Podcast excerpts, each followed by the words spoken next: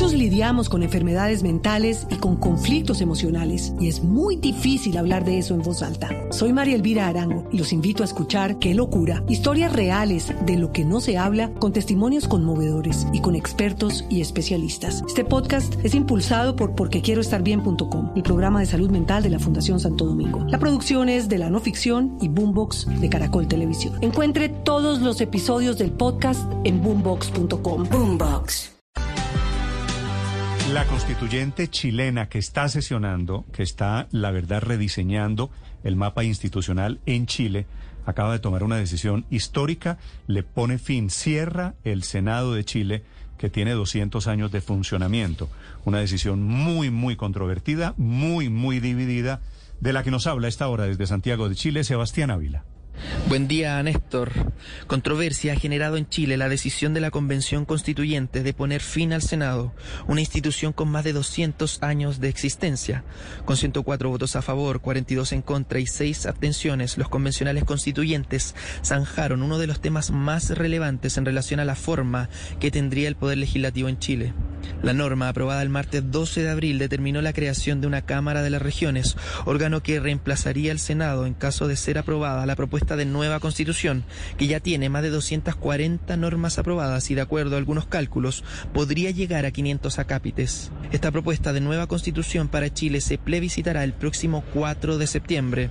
La noticia de la votación sobre el fin del Senado en la Convención Constitucional fue recibida por los senadores en el momento en que estaban deliberando normas para facilitar el plebiscito de salida, en el que se votará la nueva constitución que se realizará el próximo 4 de septiembre. Las reacciones de la corporación fueron inmediatas. Algunos lanzaron sus dardos y dijeron que la decisión de la constituyente eliminará los contrapesos, y las bancadas presionaron al gobierno para que se pronunciara. Sin embargo, a través de la ministra vocera, Camila Vallejo, afirmaron que no se incidirá en las decisiones de la convención, ya que es un órgano autónomo. Pero ¿en qué consistiría esta Cámara de la Región? Muchos lidiamos con enfermedades mentales y con conflictos emocionales y es muy difícil hablar de eso en voz alta. Soy María Elvira Arango y los invito a escuchar Qué locura, historias reales de lo que no se habla con testimonios conmovedores y con expertos y especialistas. Este podcast es impulsado por porquequieroestarbien.com, el programa de salud mental de la Fundación Santo Domingo. La producción es de la no ficción y Boombox de Caracol Televisión. Encuentre todos los episodios del podcast en boombox.com. Boombox.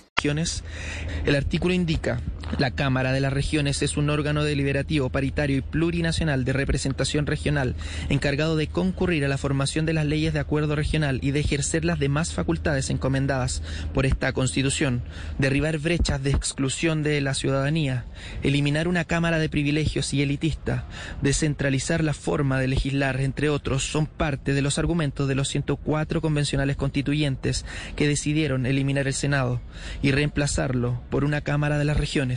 Rosa Catrileo y Ricardo Montero deberá presentar las indicaciones respecto a las atribuciones que tendrá la Cámara de las Regiones. Será la ciudadanía que en el plebiscito del 4 de septiembre decidirá si adhiere al modelo y normas propuestas por la Convención para la nueva Constitución de Chile. Gracias, Sebastián. Son las 9 de la mañana, 39 minutos. Que es muy interesante, Felipe, todo esto que está pasando en Chile con la constituyente chilena, porque vivimos en Colombia un proceso de levantamiento popular muy parecido, comparable en muchos sentidos con el de Chile, aunque el de Chile, a diferencia de Colombia, termina con esta constituyente, ¿no? Mm. Pero sabe que estaba mirando ayer uno de los diarios de Chile y me sorprendió que a un mes de haberse posicionado la desfavorabilidad del presidente Boris ya va en 46.8%. En un mes.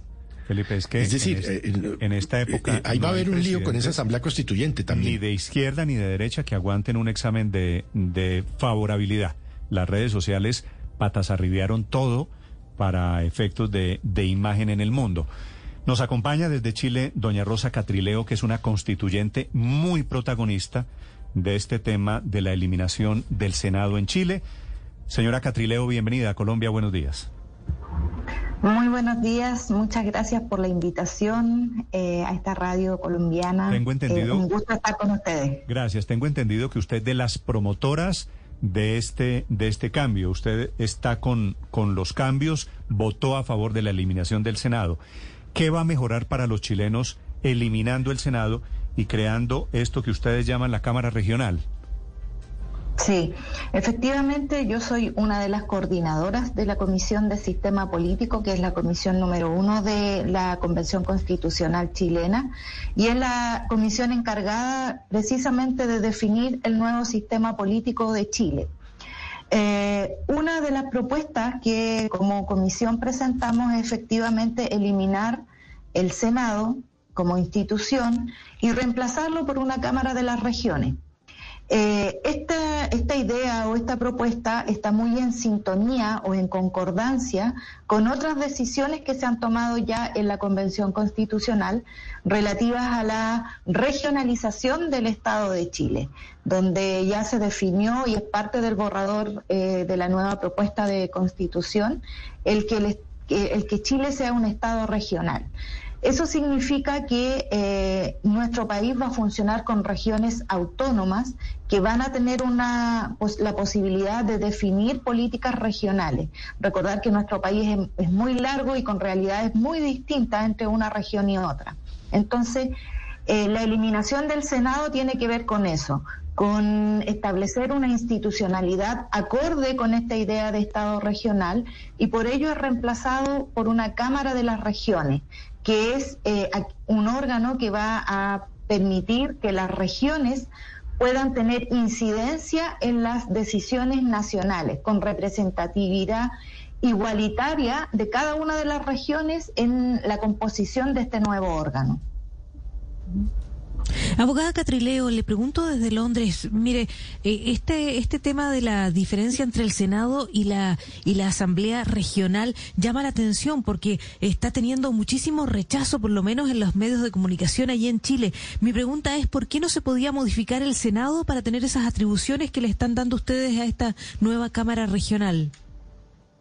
Sí, mira, hay un descontento ciudadano en todas las propuestas. Nosotros la convención eh, la declaramos una convención abierta a la participación eh, popular y en todos los cabildos, las iniciativas, la mayoría apuntaban a incluso a tener un unicameralismo.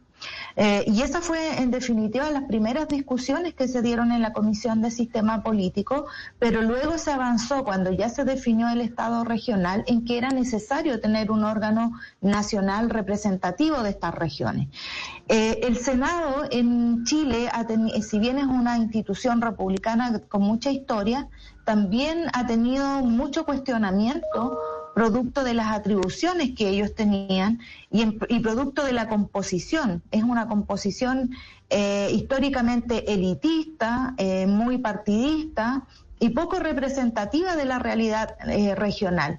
Entonces, lo que se busca con esta región, con esta Cámara de las Regiones, es darle un nuevo estampe, una nueva representación real a las regiones. Se baja, por ejemplo, la edad eh, para poder eh, ser representante eh, territorial, regional.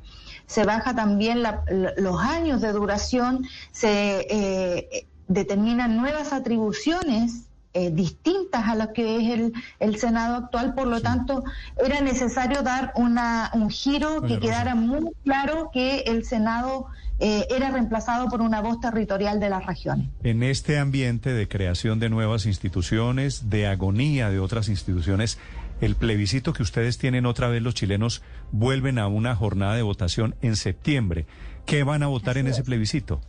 Muchos lidiamos con enfermedades mentales y con conflictos emocionales y es muy difícil hablar de eso en voz alta. Soy María Elvira Arango y los invito a escuchar Qué locura, historias reales de lo que no se habla con testimonios conmovedores y con expertos y especialistas. Este podcast es impulsado por porquequieroestarbien.com, el programa de salud mental de la Fundación Santo Domingo. La producción es de la no ficción y Boombox de Caracol Televisión. Encuentre todos los episodios del podcast en boombox.com. Boombox.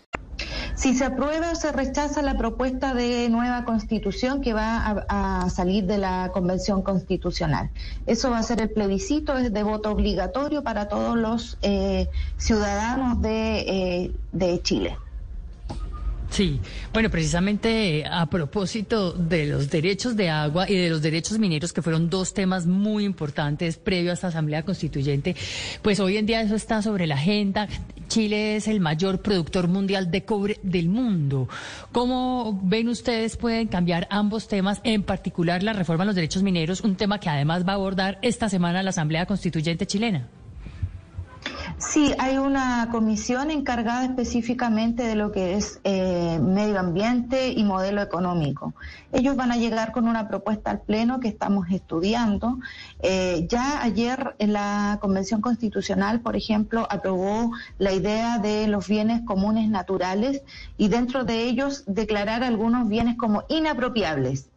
Y dentro de ellos, precisamente el agua es uno de aquellos bienes que son inapropiables y que por lo tanto eh, van a tener que ajustarse toda la legislación nacional a esta nueva definición que estamos proponiendo, que es que el agua eh, esté en manos del Estado y que no sea objeto de propiedad privada un sistema que en Chile ha sido muy cuestionado por la ciudadanía respecto de los aprovechamientos de derechos de agua que tienen los particulares y privados de los numerosos ríos y fuentes de agua dulce. Respecto de los minerales hay también una discusión eh, en cuanto a que ellos también estarían dentro de los bienes eh, comunes naturales a los que el Estado tiene un rol de custodio. Eh, vamos a ver las propuestas, estamos todavía eh, analizando esas propuestas que vienen de la Comisión de Medio Ambiente y, ver qué es lo que va a pasar con ellos. Es Rosa Catrileo, constituyente desde Chile, hablando de la decisión sobre el plebiscito que viene y sobre las decisiones que está tomando esta Asamblea Constituyente. Doña Rosa, gracias por estos minutos.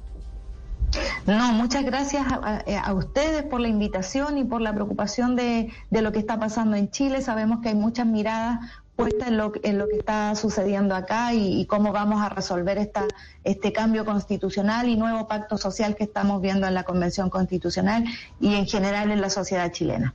Estás escuchando Blue Radio. Muchos lidiamos con enfermedades mentales y con conflictos emocionales y es muy difícil hablar de eso en voz alta. Soy María Elvira Arango y los invito a escuchar Qué locura, historias reales de lo que no se habla con testimonios conmovedores y con expertos y especialistas. Este podcast es impulsado por porquequieroestarbien.com, el programa de salud mental de la Fundación Santo Domingo. La producción es de la no ficción y Boombox de Caracol Televisión. Encuentre todos los episodios del podcast en boombox.com. Boombox.